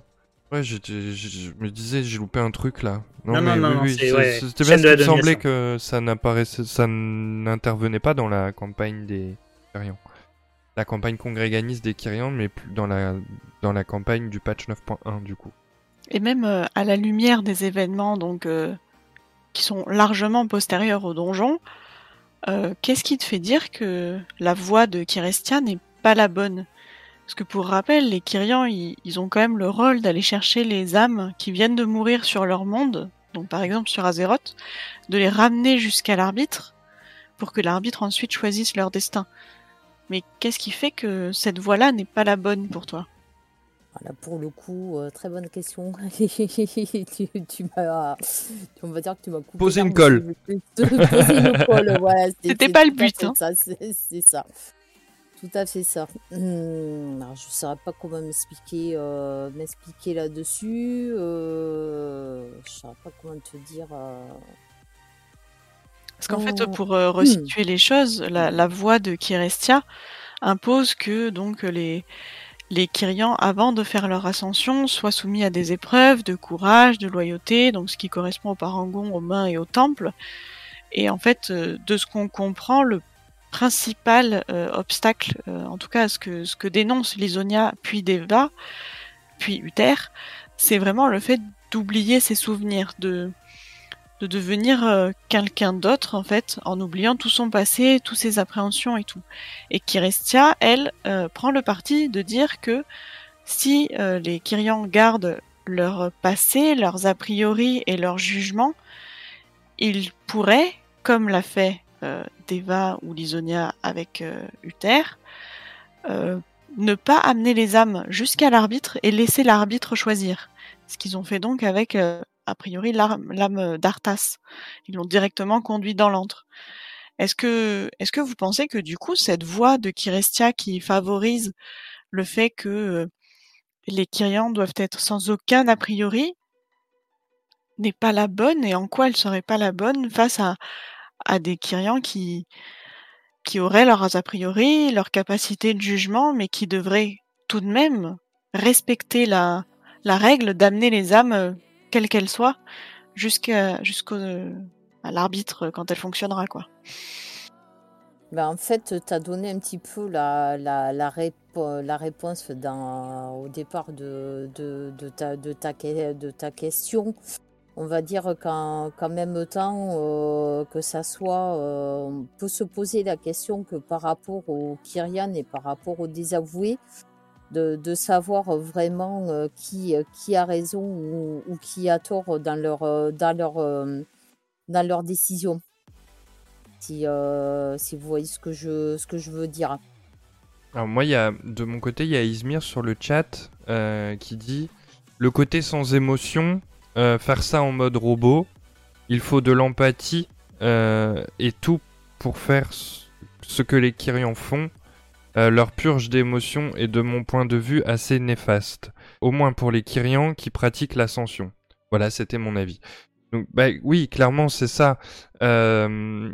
après, moi, je pense aussi peut-être que c'est par rapport au fait que l'arbitre est est en, est en arrêt en fait actuellement. Enfin en arrêt. elle est euh, elle est paralysée quoi. Je veux dire, elle peut plus jouer son elle rôle. Elle est en ce moment. elle a son arrêt maladie. Euh. euh, non non mais elle, est paralysée. Elle est endormie quoi. Elle ne fait plus son rôle. Et je pense que c'est peut-être aussi un peu de ça. Parce que je me, je me souviens quand on a fait la quête avec Cléa justement, elle était outrée en fait de, voir qu'on conduisait toujours des, que les Kyrians continuaient leurs tâches alors qu'en plus l'Archonte était au courant de ça et qu'il les envoyait tout droit dans l'antre en fait. Et donc euh, je me dis que c'est peut-être un peu pour ça, pour ça que se, se révolte Deva, mais en même temps ça serait un peu paradoxal parce que si elle est de mèche avec le geôlier, et que euh, et que cet ordre entre guillemets euh, viendrait de geôlier ou pas hein, d'ailleurs mais en tout cas de, de, de, son cercle d'amis on va dire euh, bah, peut-être que c'est lui qui lui a pas tout dit non plus quoi. Voilà. Moi je pense que ça vient de là. Après après c'est vrai que si tu comme tu disais Aldé si si les les, les Kyrians gardent leurs souvenirs, euh, ce qu'ils ont été de leur vie et tout, ils ne se purgent pas, eh ben ils pourraient prendre euh, le libre arbitre de dire ben non toi tu dois, je te connais, tu dois aller là quoi. Donc je vais t'y amener directement. Le titre ne servirait plus à rien quoi. C'est ouais, c'est ce que j'allais dire un petit peu. Je vais d'abord réagir sur ce que vous êtes en train de dire là. Euh, je pense que la crainte de, de Kirestia est que si elle ne rend pas une neutralité en notant les souvenirs euh, des, des Kyrians qui doivent faire la, traversée. Ils, vont vouloir se substituer au rôle de, l'arbitre, en fait, et de vouloir choisir eux-mêmes selon leur euh, jugement, selon leurs souvenirs, selon leur bagage émotionnel, euh, l'avenir de, de l'âme.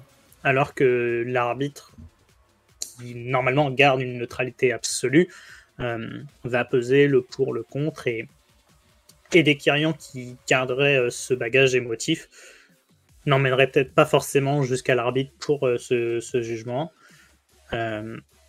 et au final se substitueraient réellement sur, sur le rôle de, l'arbitre, comme vous, vous l'avez abordé à la fin là.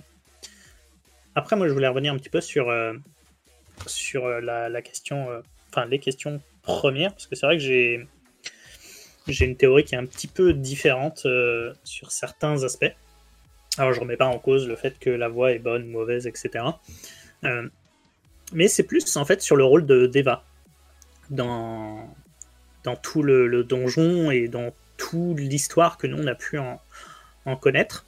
Euh, j'ai une perception qui est un peu différente sur le principe où euh, lorsque Deva euh, s'aperçoit du problème de, du terre, voit la, faille dans son âme, etc., elle va en avertir le Kirestia, qui, refuse une nouvelle fois, malheureusement, de, l'écouter, etc. Donc en fait, elle est dans son devoir de, loyauté.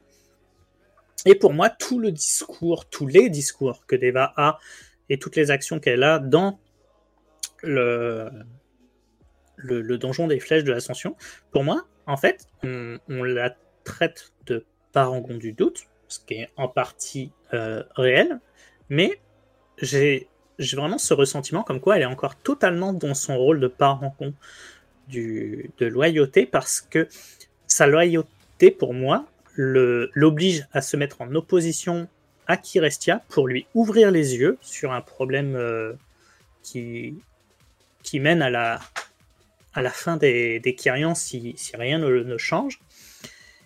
Et sa loyauté apparaît comme, un, comme le doute pour, euh, pour les autres. Alors qu'elle essaye de faire résonner euh, Kirestia dans sa mécanique, elle essaie de, de lui expliquer pourquoi il peut y avoir un intérêt. mais et au final, à force d'essayer et d'essayer de voir que Kirestia reste totalement fermé euh, à, cette projection euh, des Kyrians au-delà de, de leur euh, envie de garder ou non leurs souvenirs, pour moi, c'est vraiment une preuve de, loyauté. Et cette loyauté la force même à devoir monter les armes contre Kirestia. Et, et au final, pour moi, euh, Deva est restée du début jusqu'à la fin euh, dans son rôle de parangon de loyauté. Elle est restée totalement loyale à euh, Kirestia, même quand elle était contre elle et qu'elle dressait les armes contre elle. Parce que tout au long de sa discussion, toutes les discussions qu'elle a eues vis-à-vis de, du Kirestia étaient vouées à essayer de la faire raisonner, de, de lui faire comprendre comment sa voix euh, était fermé. Et moi, au contraire, j'ai vraiment euh, adoré euh, le personnage de Deva par rapport à ça, parce que sa loyauté la pousse même à devoir aller contre celle qu'elle sert en fait. Et au final, elle la sert même quand elle la dessert. Mm. Non, mais c'est vrai, c'est beau ce que tu dis. C'est clairement. Bah, c'est vrai que le, personnage de Deva est, est très touchant. Hein il est chargé d'une complexité et j'adore beaucoup euh, ça en fait. C'est ça. C'est ça, et par contre, tu vois, là où, je trouve peut-être un petit peu bizarre, c'est quand on, en reprenant la cinématique donc de d'introduction de Bastion, quand Deva sonde la blessure du terre euh, sur son torse, elle voit les, les, les, elle voit les runes de, de, de, l'arme du roi Lich, en fait, hein, les, runes du geôlier, du coup. Et pourquoi, du coup, si elle est, entre guillemets, euh, elle est, entre guillemets, amie, entre guillemets, avec le geôlier, pourquoi elle est choquée de voir ça, en fait? C'est ça que je... J'ai du mal de, de capter, parce que je me dis que si ou alors c'est que le geôlier lui dit pas tout, et ça c'est aussi possible, il révèle pas tous ses plans, donc euh, je pense qu'il y a une part de. Il, est connu pour pas dire tout tout quoi. ouais, mais c'est ça. Euh, et il y, a une part en fait de, bah, je vais te dire ce que t'as besoin de te dire pour t'avoir sous ma veste, mais je te donne pas tout parce que sinon tu resterais pas sous ma veste, toi. Moi, je pense que c'est un peu, c'est un peu ça le geôlier. Hein. euh, c'est pas, c'est comme il a fait pareil avec Sylvanas. hein. En Enfin fait, bon, il on sait- on va dire qu'il se sert de tout le monde comme des pions, hein, de toute façon. Oui, bah, euh, voilà. il va arriver, à, il va arriver à son, à son compte, donc euh, voilà. Alors il y avait juste euh, Izmir qui disait tout à l'heure par rapport à l'arbitre, ça m'a fait rire, donc je vais le dire pour finir sur une note un peu d'humour. Punaise, elle va coûter cher à la Sécu celle-là aussi. Et moi je lui ai répondu même d'ailleurs, tu m'étonnes, deux ans en arrêt maladie. Donc bon, voilà, c'était le, c'était le point, point, point, point, moins, moins, moins, moins, moins, moins, de cette. L'avantage, de... c'est que tu le fais, donc on n'a pas besoin de le faire. c'est ça. C'est ça, c'est ça.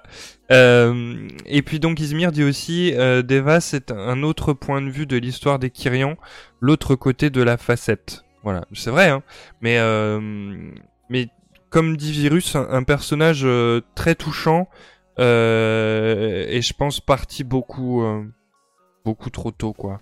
Ça aurait été bien, ça aurait été, enfin, j'aurais, j'aurais bien vu Deva en arbitre en fait, si on l'avait pas, euh, on l'avait pas tué. Ouais, non, c'est vrai, c'est vrai que elle a, elle a un raisonnement qui aurait pu. Après, justement, peut-être trop chargé d'émotions et. Peut-être, oui, oui, bien sûr, ouais. Mm. Mais bon, je me dis qu'elle est, elle est tellement réfléchie et tout que, et, et, et comme tu dis, en fait, elle reste droit dans son truc et elle en démord pas et, et, et jusqu'au bout, quoi, jusqu'à jusqu'à mourir elle-même, quoi. Donc, euh, donc c'est c'est beau, bravo, merci Deva. bon. Et ben on est arrivé au bout de la trame, dis donc, qu'est-ce qu'on a aujourd'hui? Une heure et demie d'émission, euh, 4 heures, euh, presque 5 heures euh, la dernière. donc euh, bon voilà, on, on avait, on, on- vous a promis qu'on faisait des émissions plus courtes. Donc bon la dernière c'était pas le cas, mais là euh, voilà on a voulu, euh, on a voulu un petit peu raccourcir tout ça. Donc euh, on, on espère que vous avez, euh, que vous avez aimé justement ce côté un petit peu lore des, des deux donjons de de, Bastion. J'espère qu'on n'a rien oublié. Donc euh, voilà, merci, euh, merci à vous tous d'a- d'avoir, euh, de nous avoir regardés, de nous avoir écoutés, d'avoir euh, échangé avec nous. Euh, je vais juste donc bah, récolter un petit peu ton avis sur cette émission, Ziva, savoir un petit peu bah, comment comment ça s'est passé. euh, voilà, si tu as une, dernier, une dernière chose à dire, et puis si tu, si tu peux conseiller euh, aux personnes de, de venir participer, ben n'hésite pas, voilà. C'est à, toi. Il n'y a pas de souci. Euh, bah, comme d'habitude, par rapport aux autres émissions, mais, c'est, toujours, toujours aussi bien. Bon, bon, comme je disais, euh, Virus m'a coupé un peu l'herbe sous le pied euh, par moment, par, euh, bah, parce qu'on a Je suis doué, je mange de l'herbe. les mêmes réponses. Euh, J'adore, euh, Crofel, de ton côté, ta petite voix robotique sur... voilà, ça m'a ça m'a bien fait rigoler. Bah merci. Bah, sache Voilà, que je- j'essaye de, j'essaye de travailler mes voix et j'essaye vraiment de les recoller à la réalité du jeu, mais là en plus je suis un petit peu enrhumé, donc c'est vrai que c'est pas évident. mais euh, bon, je peux pas non plus faire une voix de femme, c'est pas possible. Donc euh, j'essaye de faire de mon mieux, euh, mais j'essaye de, oui bien sûr que j'essaye de travailler quand j'ai le temps, de, de travailler un peu mes, mes, mes voix, voilà.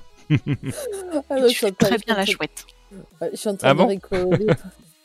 Je suis en train de rigoler par rapport à ce que euh, Hyperbole a marqué euh, où il a fume l'herbe. Les druides ils fument de l'herbe? Non, dis donc, chut, faut pas le dire. Un secret. Non, mais autrement, euh, ouais, ben, je conseille euh, ben, aux personnes qui, qui aiment bien le, le lore, euh, le lore du jeu, ben, de participer à l'émission. Ils mordent pas, ils ont encore mangé personne. hein. La preuve, je suis encore vivante. Donc, euh, donc voilà, n'hésitez pas. Euh, je ne sais pas si de mon côté, mais, euh, j'avais posé le petit lien pour que les personnes de, ma guilde puissent, regarder l'émission. J'aurai peut-être un petit débrief tout à l'heure de savoir ce qu'ils en ont pensé. Et puis bon, ben voilà, j'invite à, tous ceux qui, sont sur le chat et bien, à pouvoir y participer aussi, en oral plus qu'en écrit. donc, euh, Franchissez donc, le seuil voilà. Hein. Bah merci beaucoup, euh, merci beaucoup pour ce joli retour. Euh, c'est toujours un, un, plaisir de t'accueillir et, euh, et, puis nous t'accueillerons encore volontiers euh, pour une prochaine émission euh, si, si l'envie t'en prend. Voilà, surtout tu, tu n'hésites pas.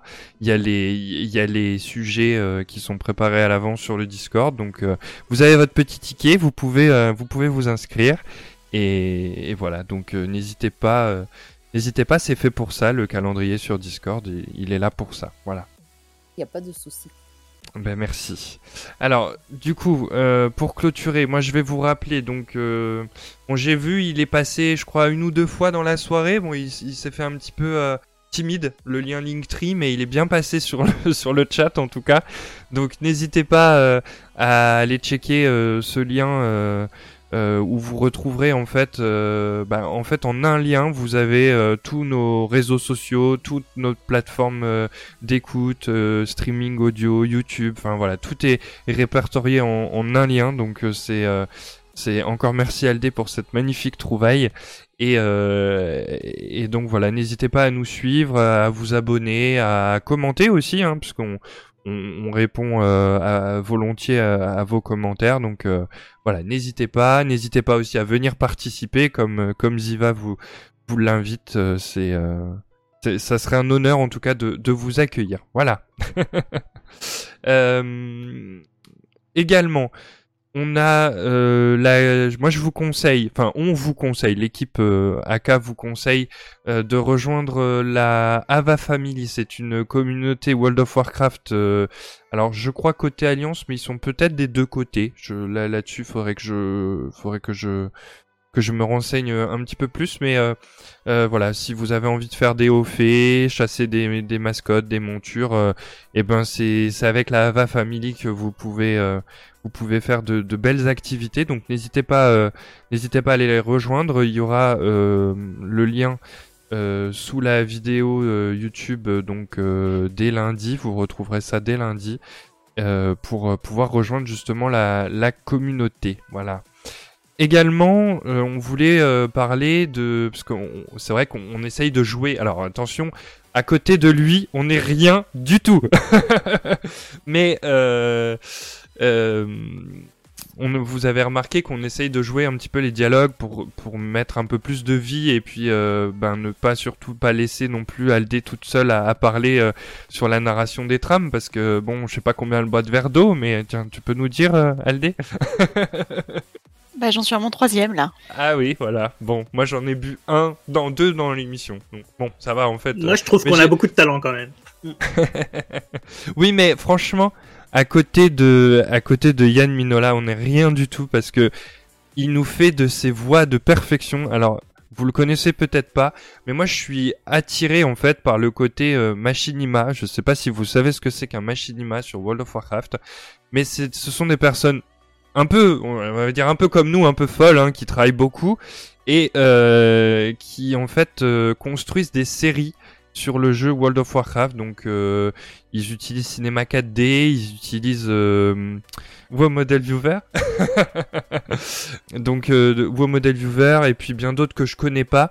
Et donc ils racontent en fait leurs histoires mettant en scène leurs personnages ou pas d'ailleurs hein, et euh, et donc vous moi je vous conseille en fait euh, le, le machinima des, des cendres de Lord Deron euh, qui est bah, qui est très complet qui a une histoire tout à lui et, et donc Yann Minola fait des, des fait du doublage en fait de, de, de voix. Il fait du gnome, il fait du nain, il fait, enfin, il a vraiment un talent de fou pour imiter les, les, les, voix.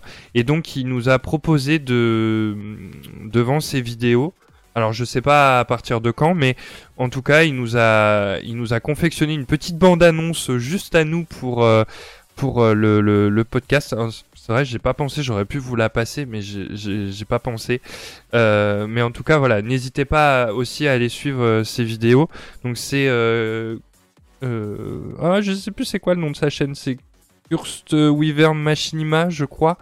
Euh, et puis donc les cendres de Lord Deron, vous pouvez euh, également rejoindre le Discord de euh, Monde de Warcraft FR. Voilà, on mettra le lien aussi dans le sous la vidéo YouTube de, de lundi. Voilà.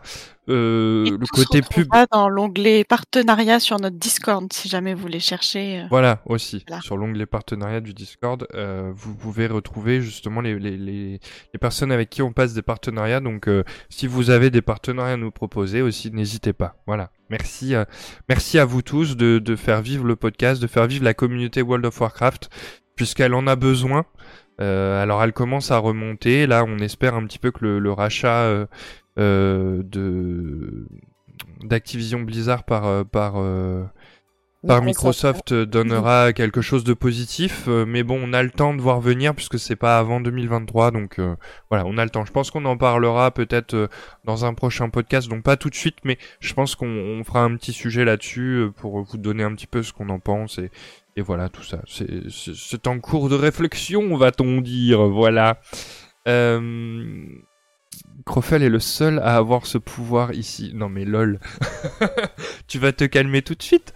C'est moi qui fais la clôture. Bon oui, d'accord, c'est vrai, c'est moi qui fais la clôture. Donc du coup, on parlait d'une nouvelle, enfin d'une série en fait de quatre, euh, quatre émissions. Donc on vous propose de vous retrouver le vendredi 11 février 2022 à partir de 21h. Et donc pour vous parler, je pense que vous avez compris ce coup-ci du lore des donjons, donc des deux donjons de, de Maldraxus, euh, donc à savoir le théâtre de la souffrance et Malpeste.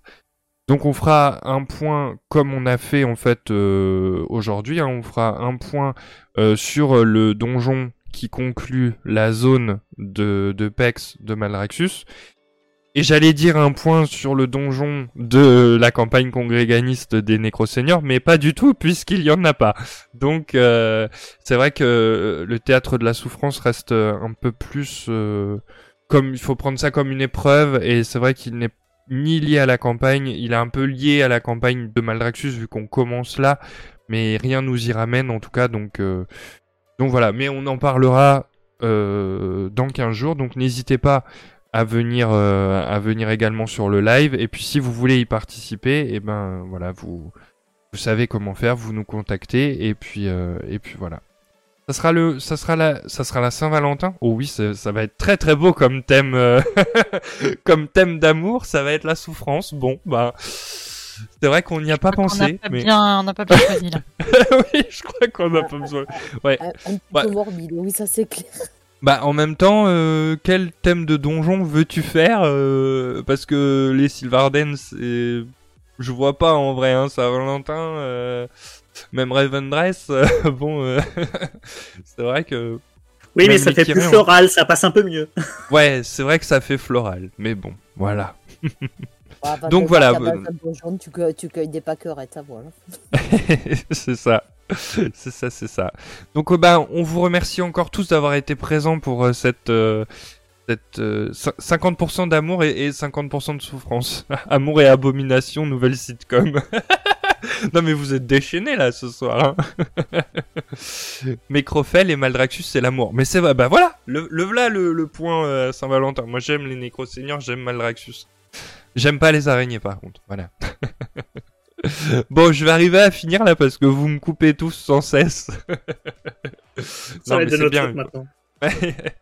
mais non, mais il faut aussi, euh, faut, faut aussi, c'est un grand monologue, donc euh, voilà, il faut aussi me couper, c'est bien. Ça, ça casse un peu le rythme, va-t-on dire. Voilà. Donc, on se retrouve le 11 février à partir de 21h pour vous parler donc du lore des deux donjons de Maldraxus, le théâtre de la souffrance et Malpeste. Donc bon, ça sera aussi euh, la Saint-Valentin. on essaiera de, faire avec, mais voilà, je, on, on, promet, rien sur le côté là parce que il y a quand même pas mal d'abominations et tout ça à Maldraxus. Donc, je sais pas, côté Saint-Valentin, je pense qu'il va être un petit peu transparent. voilà, on pourra peut-être s'habiller en rose mais enfin quoique non, moi j'ai pas de vêtements roses, mais euh, bon. voilà, voilà. Donc ben c'est le moment, euh, cher peuple d'Azeroth, de vous de vous laisser tranquille, de vous laisser vous reposer. Et puis euh, ben on vous donne rendez-vous dans 15 jours, comme j'ai annoncé juste avant. Donc le 11 février à partir de 21h. Et sur ce, ben on vous laisse retourner vaquer à vos occupations sur Azeroth ou, ailleurs. Et merci de, nous avoir suivis, merci d'avoir été nombreux euh, dans le chat. Merci, merci pour tout. Et puis ben du coup, on vous fait plein de bisous. Bye bye.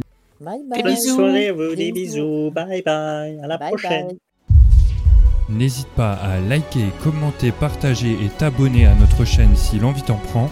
Retrouve-nous en live tous les 15 jours et suis-nous sur les réseaux. Merci pour ton écoute. À bientôt.